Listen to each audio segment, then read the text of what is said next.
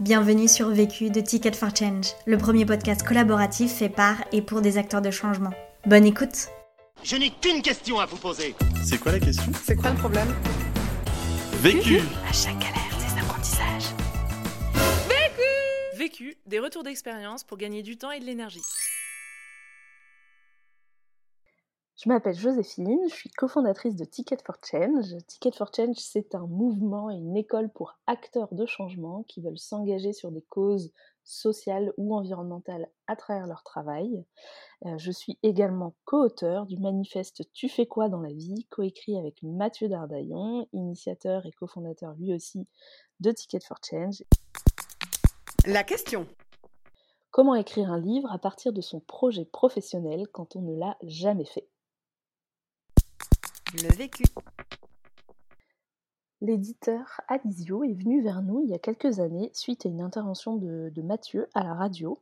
Euh, Ticket for Change, depuis euh, des années, on essaie de porter un message qui est nouveau, qui est différent, de diffuser notre, notre vision très largement. Ça passe notamment par les médias. Et on a la chance aussi d'être suivi par une large communauté. Et ça, c'est ce qui intéresse énormément les éditeurs.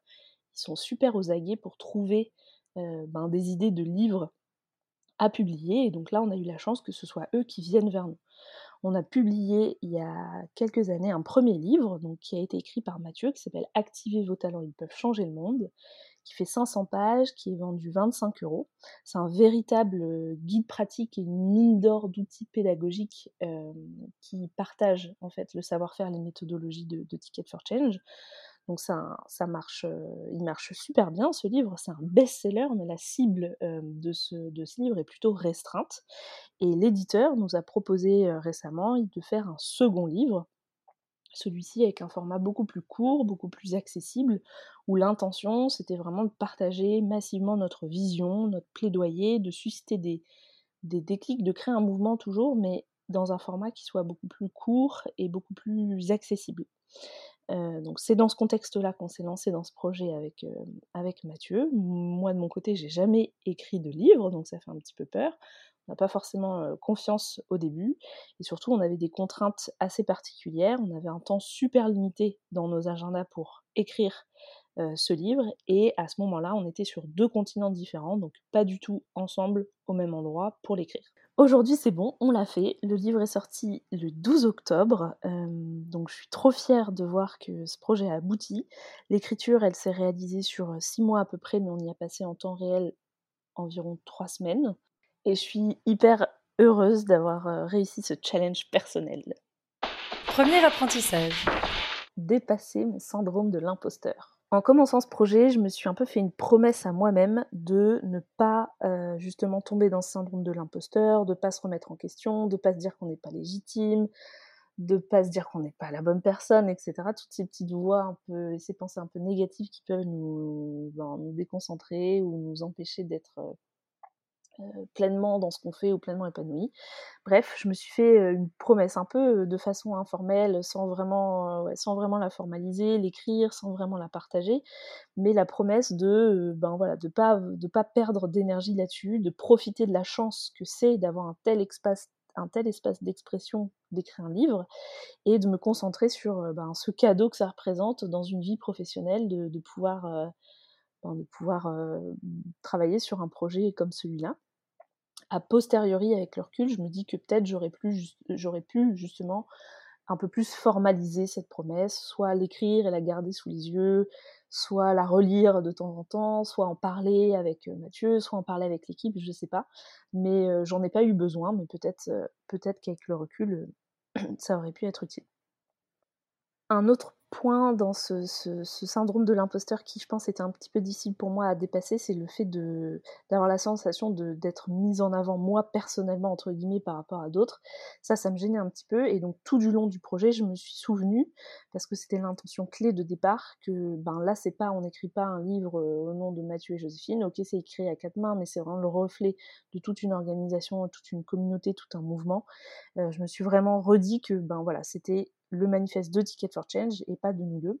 Euh, de façon très très concrète, ce qui m'a aidé à dépasser ça, c'est qu'on a, au tout début du projet, on a écrit avec, euh, avec Mathieu une note d'intention pour présenter le projet et pour déterminer qui pouvait avoir le mandat en fait d'écrire euh, ce manifeste. Et donc le mandat a été donné euh, par l'équipe en disant bah, vous êtes les bonnes personnes pour le faire euh, et on vous fait confiance pour porter justement la voix de la voix de, de Ticket sur ce projet. Donc ça permet de déplacer le centre d'intérêt qui n'est pas voilà des projecteurs sur une ou deux personnes, mais vraiment sur l'intégralité du mouvement. Et enfin, pour dépasser ce, cette forme de syndrome de l'imposteur, si jamais, euh, quand il y avait des, moments où cette petite voix euh, négative euh, revenait, ce qui m'a aidé de façon très concrète, c'est soit de changer de sujet, d'arrêter de bosser sur l'écriture ou sur la diffusion du livre, de me mettre sur un autre sujet, soit d'essayer de me reconcentrer, faire quelques minutes de pause, quelques minutes de respiration, ce qui nous a, ce qui m'a aidé, c'est de, de, demander des feedbacks très très tôt dans l'écriture, de regarder, ça c'est super important, de regarder avec attention les retards, les retours positifs qu'on nous fait et de les accepter. Souvent, soit on les regarde pas, soit on se concentre sur ceux qui sont négatifs, soit on se concentre sur ceux qui n'existent pas, mais on prend pas vraiment les retours positifs et donc ça, ça aide à, à se concentrer et à mettre son énergie au bon endroit. Deuxième apprentissage. Apprentissage numéro 2, adopter les bonnes méthodes de travail. Ce qui a été super important pour nous, c'est tout un tas de, petites méthodes hyper concrètes, mais qui nous ont vraiment aidé à être efficaces. Euh, un, se mettre d'accord sur un synopsis avec euh, c'est quoi les intentions du livre, c'est qui la cible, c'est quoi les objectifs, c'est quoi les grands chapitres, c'est quoi les grands messages clés, de mettre tout ça par écrit avant de se lancer dans l'écriture, ça aide. Euh, deux, c'est de se bloquer des semaines et des jours d'écriture sur lesquels on n'a rien de prévu d'autre. Et ça, c'est super difficile en parallèle de son projet professionnel, quand c'est pas euh, notre métier à temps plein. Euh, mais c'est vraiment super important de bloquer, de dédier du temps spécifique là-dessus. Et nous, on s'est bloqué deux fois une semaine à peu près. Un troisième, troisième idée clé, ça a été de se répartir les parties pour commencer à écrire et à faire une première version et, envoyer très très rapidement notre première version un peu horrible et dont on n'est pas super fier à l'autre, mais de se forcer à le faire très rapidement. une autre idée concrète, ça a été de comprendre pour moi quelles, ont, quelles étaient les bonnes conditions pour que je sois super concentrée sur l'écriture. Donc moi par exemple c'était plutôt le matin, il fallait absolument que je coupe mon téléphone, il fallait que je sois chez moi, il fallait que j'ai des plages de 2-3 heures max de travail, faire une pause en extérieur avant de revenir.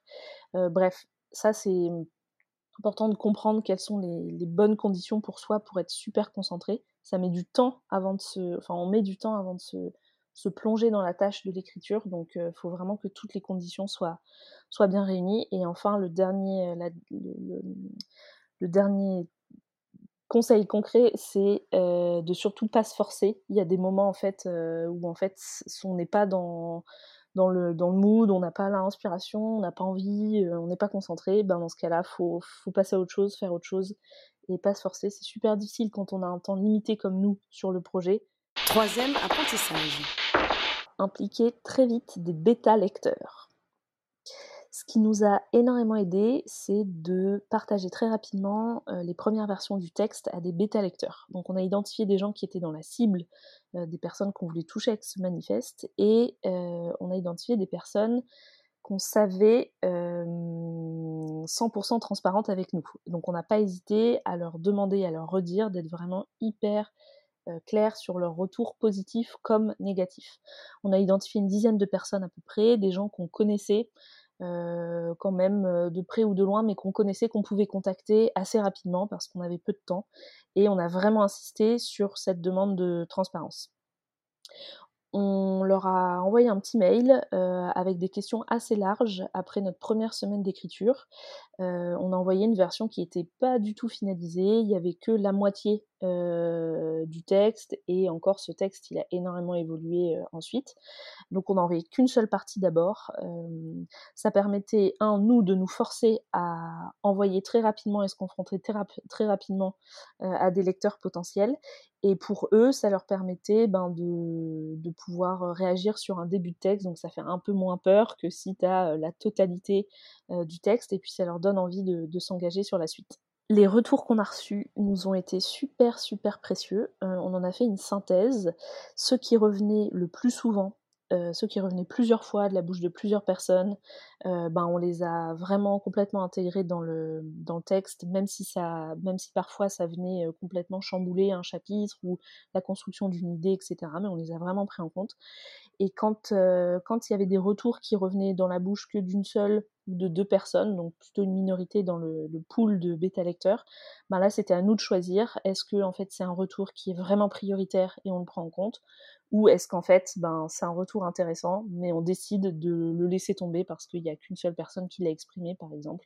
Et puis, comme on veut rester sur un format qui soit court et accessible, ben, c'est pas prioritaire pour nous de le prendre en compte. Donc, euh, il y a un temps après pour digérer ces retours et euh, faire la synthèse de ce qui est prioritaire ou pas. Quatrième apprentissage. Penser diffusion autant qu'écriture. Quand c'est pas votre euh, métier, c'est difficile de tout gérer, donc euh, mener à bien ce projet d'écriture d'un livre et euh, le reste de votre projet ou de votre entreprise qui tourne par ailleurs.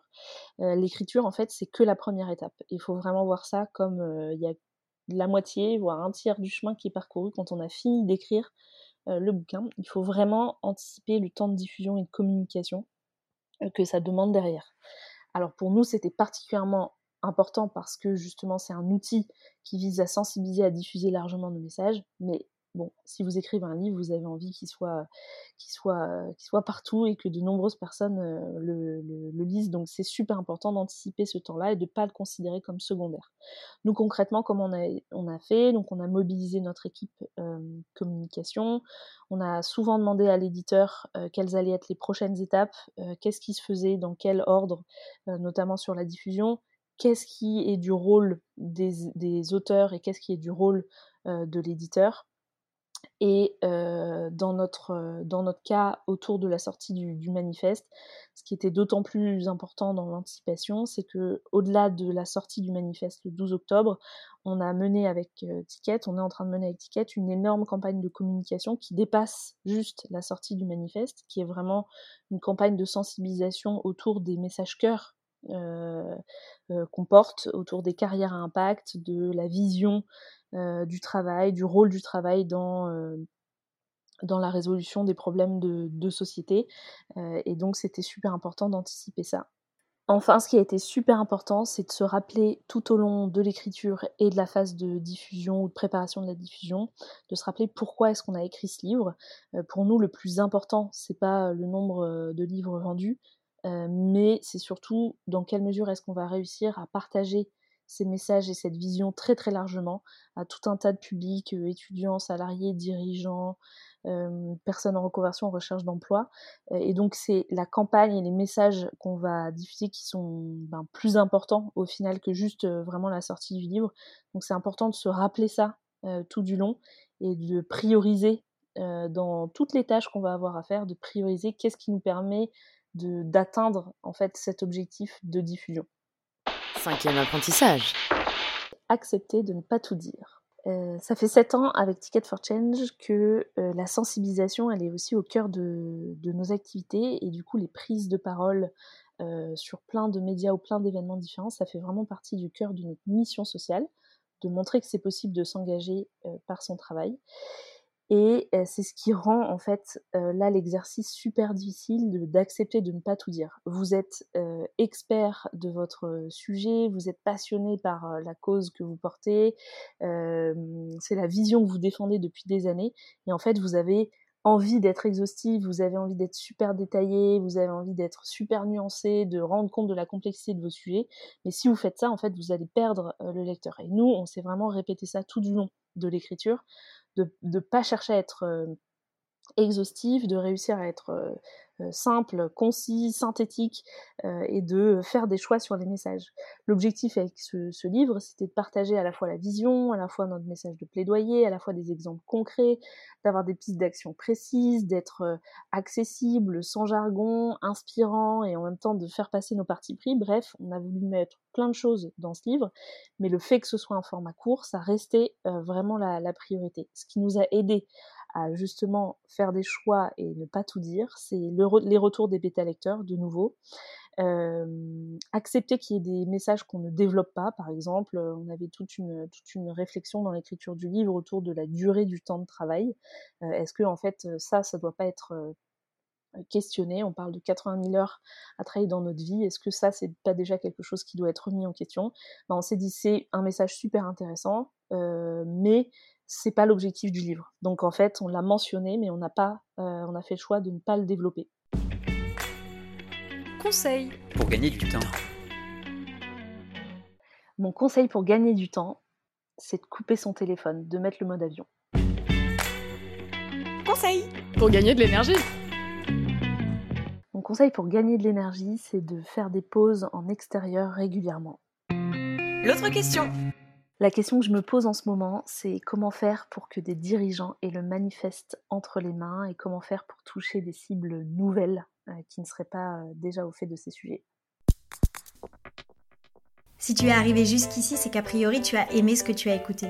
Alors n'hésite pas à t'abonner, à nous laisser un commentaire et une pluie d'étoiles sur Apple Podcast. Et si tu souhaites toi aussi réaliser tes propres podcasts, rendez-vous sur notre site ticketforchange.org où tu trouveras l'accès à notre formation en ligne. À la semaine prochaine. Vu, vécu, vaincu. Pour plus de vécu, clique vécu.org. Je voulais te dire, euh, tu sais, on, on a tous nos petits problèmes. Vécu.